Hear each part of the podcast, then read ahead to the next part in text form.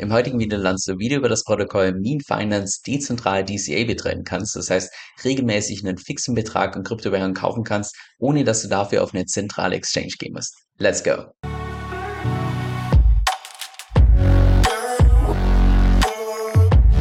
Hey, mein Name ist Kevin und auf meinem Kanal geht es primär um DeFi, Decentralized Finance. Genau gesagt verschiedene DeFi-Strategien und DeFi-Protokolle, weil ich persönlich felsenfest davon überzeugt bin, dass man damit in der Zukunft das meiste Geld verdienen kann. Und falls du das zusagt, dann lade ich dich herzlich ein, um auf Abonnieren zu klicken und mit dem lass uns auch direkt ins heutige Video reinstarten. Eines der schwierigsten Dinge aus meiner Sicht in Krypto ist das Timing. Also wann genau du einsteigst und wann genau du aussteigst, weil der Kryptomarkt im Vergleich zu anderen Anlageklassen einfach unglaublich volatil ist. Schon allein, wenn wir uns mal hier beispielsweise das Chart von Bitcoin anschauen, was für große Ausschläge wir hier nach oben haben, genauso auch nach unten. Von daher wäre es natürlich ideal, wenn du irgendwo hier in Bodennähe einkaufst und dann irgendwo in Topnähe wieder verkaufst. Nur das Timing einfach unglaublich schwierig ist. Möglichst blöd wäre es natürlich dann, wenn du hier beispielsweise einsteigst irgendwann November 2021 und dann die Märkte nur noch crashen. Und genau solche, ich sag mal, Fehlentscheidungen, was das Timing angeht, so ein Stück weit da die Auswirkungen zu minimieren, genau dafür geht es das DCA, das Dollar Cost Averaging. Und Dollar Cost Averaging heißt im Prinzip nur, dass du beispielsweise jeden Tag oder jede Woche oder jeden Monat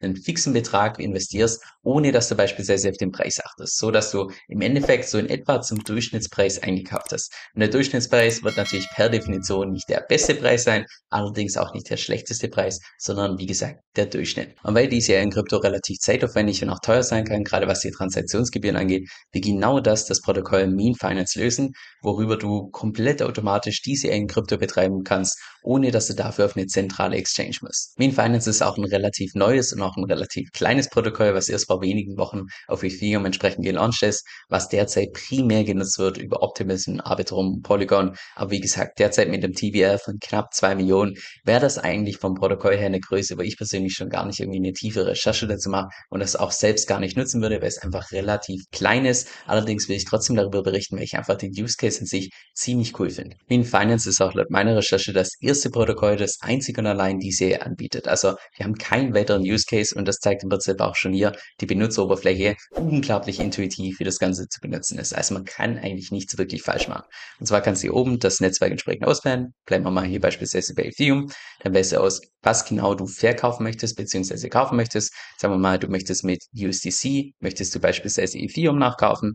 Wie viel davon, sagen wir mal 100.000 Dollar möchtest du entsprechend über DCA investieren. Über wie viele Tage, sagen wir mal über 100 Tage würde wiederum bedeuten, dass dann jeden einzelnen Tag 1000 USDC automatisch vom Protokoll umgewandelt werden in Ether zum aktuellen Preis. Also nicht zum Preis jetzt, sondern zu dem jeweiligen aktuellen Preis, wenn das entsprechend umgetauscht wird. Und was das Protokoll bzw. die Smart Contracts im Hintergrund machen, ist auch relativ leicht erklärbar. Und zwar ist es beispielsweise so, dass wenn du als Nutzer zum Protokoll hergehst und sagst, hey, ich möchte 10 USDC investieren in Ether für 30 Tage, dass du dann eine Position öffnest mit in Summe 300 USDC. Das heißt, die werden von Tag 1 entsprechend weggeloggt in den entsprechenden Smart Contracts, dass sie zur Verfügung stellen. Gleichzeitig wird in dem Moment auch ein NFT kreiert und dieses NFT hat im Prinzip die ganzen Settings, die du vorgenommen hast. Und in der Theorie könntest du dieses NFT natürlich dann auch auf andere Leute übertragen. Ob das jetzt wirklich so relevant ist, weiß ich nicht, aber an sich von dem NFT her eine coole Idee, dass du da einfach bildlich dargestellt hast,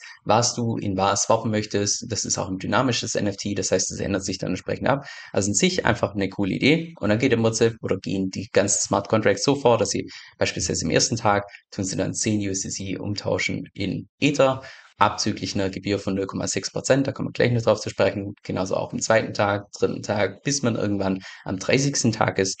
Und nach dem 30. Tag kannst du dann theoretisch die ganzen Ether, die automatisch vom Protokoll gekauft wurden, kannst du die entsprechend withdrawn auf deine eigene Adresse. Und du als Nutzer brauchst im Prinzip nur zwei verschiedene Transaktionen machen, die Gas Fees kosten. Zum einen, dass du hier das einmal aufsetzt, das kostet natürlich Gas Fees. Und zum anderen, damit du deine Ether dann wieder in deine Wallet bekommst, das kostet nochmal Gas Fees. Und ansonsten zahlst du über den kompletten Prozess überhaupt keine Gas Fees. Und das ist auch aus meiner Sicht einer der größten Vorteile, dass du, wie gesagt, einfach nur dann Gas Fees zahlst, wenn du erstens die Position erstellst. Gut, auch dann, wenn du die Position abänderst. Aber normalerweise, wenn du deinen Plan gemacht hast, brauchst du das ja nicht zwingend abändern.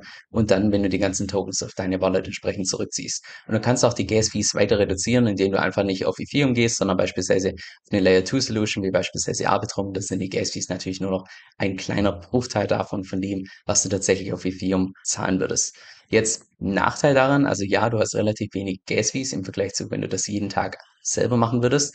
Dafür fallen allerdings Protokollfees an in Höhe von 0,6 Prozent von der Summe, die du entsprechend nachkaufst. Das heißt, wenn du jetzt beispielsweise mit 1000 USDC Ether nachkaufst, dann gehen 6 Dollar weg an entsprechenden Fees, die gehen dann primär ans Protokoll. Ein weiterer Vorteil von Mean Finance aus meiner Sicht ist die Tatsache, dass du hier auch nur das einfache Smart Contract Risk hast. Bei sämtlichen Trades, sämtliche Swaps, die da stattfinden, die finden über dieses Protokoll statt. Das heißt, das Protokoll geht jetzt nicht zu einer anderen Dex und macht darüber die ganzen Trades, sondern alles findet innerhalb von diesem Ökosystem entsprechend statt.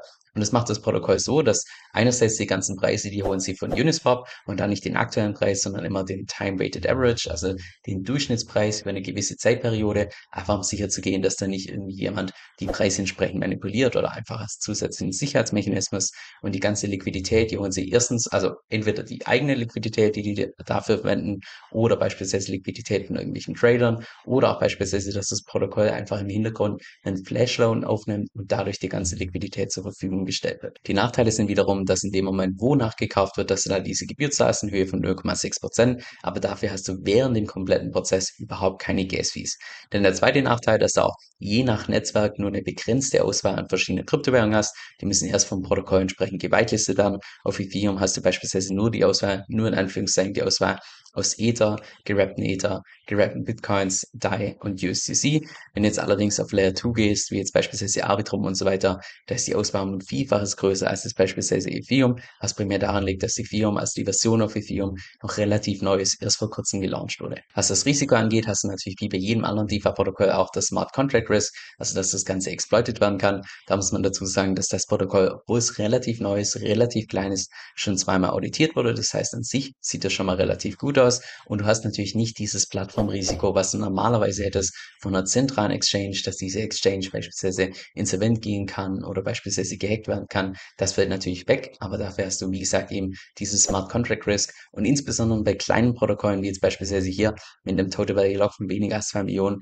da sollte man auf jeden Fall vorsichtig sein, weil grundsätzlich kannst du merken, je höher das TVL, desto höher natürlich auch der Anreiz für die ganzen Hacker, das Protokoll zu hacken. Und wenn dann tatsächlich ein DeFi-Protokoll ein relativ hohes TVL hat und das schon über mehrere Jahre, dann ist das auch einfach ein Indiz dafür, dass es nicht gehackt werden kann oder zumindest Stand heute einfach sicher dasteht. Und das kann man halt derzeit bei Mean Finance aufgrund der Größe noch nicht sagen. Jetzt mein persönliches Fazit. Also grundsätzlich bin ich persönlich ein Riesenfan davon, wenn sämtliche Services von einer XEX, also von einer zentralen Exchange, einfach so schrittweise rübergebracht werden in die Welt von DeFi auf verschiedene DeFi-Protokolle, sodass man zumindest in der Theorie für alles, was auf einer XEX angeboten wird, auch eine dezentrale Alternative hat, die im Prinzip auch jeder nutzen kann, der einfach nur ein Handy hat und eine Internetverbindung. Also von der Richtung her, wie sich das gerade entwickelt, finde ich persönlich, ist das definitiv eine coole Sache, dass da immer mehr entsprechend rübergeht. Das gesagt haben, jetzt gerade was Mean Finance angeht, vom Use Case her definitiv cool, aber aufgrund der Größe wäre das jetzt beispielsweise kein DeFi-Protokoll, was ich regelmäßig benutzen würde, um jetzt beispielsweise DCA oder sonst was zu betreiben.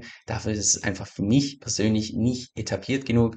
Das wäre für mich einfach vom Sicherheitsrisiko her, weil es eben noch ein relativ neues, relativ kleines Protokoll ist, jetzt nicht unbedingt meine erste Wahl das gesagt haben, spricht auch nichts dagegen, dass es irgendwann mal in der Zukunft so sein könnte. Ich wollte das Protokoll allerdings trotzdem vorstellen, weil es einfach vom Use Case her was ist, was ich bisher noch nie auf meinem Kanal vorgestellt habe, weil das meines Wissens nach das erste und auch größte derzeitige DCA-Protokoll ist. Was unsere Strategiegruppe besonders macht, und davon bin ich absolut überzeugt, ist, dass jedes einzelne Mitglied mit den Tipps im Laufe der Zeit deutlich mehr Geld verdienen wird, als die Mitgliedschaft tatsächlich kostet. Allein jeden Monat laden Manu und ich bestimmt fünf bis sechs Stunden an exklusiven Videos hoch und ich will irgendwelche News oder irgendwie Nonsens oder sonst was, sondern immer über praxisrelevante Themen. Und alles mit dem Ziel natürlich, dass wir, genauso auch wie jedes Mitglied, über die nächsten Jahre unsere Rendite maximieren können und zwar ohne unnötige Risiken einzugehen. Jetzt falls es für dich relevant klingt, dann geh einfach auf meine Webseite kevinsoe.com-vip. Das ist K-E-V-I-N, also Kevin, S-O-E-L.com-vip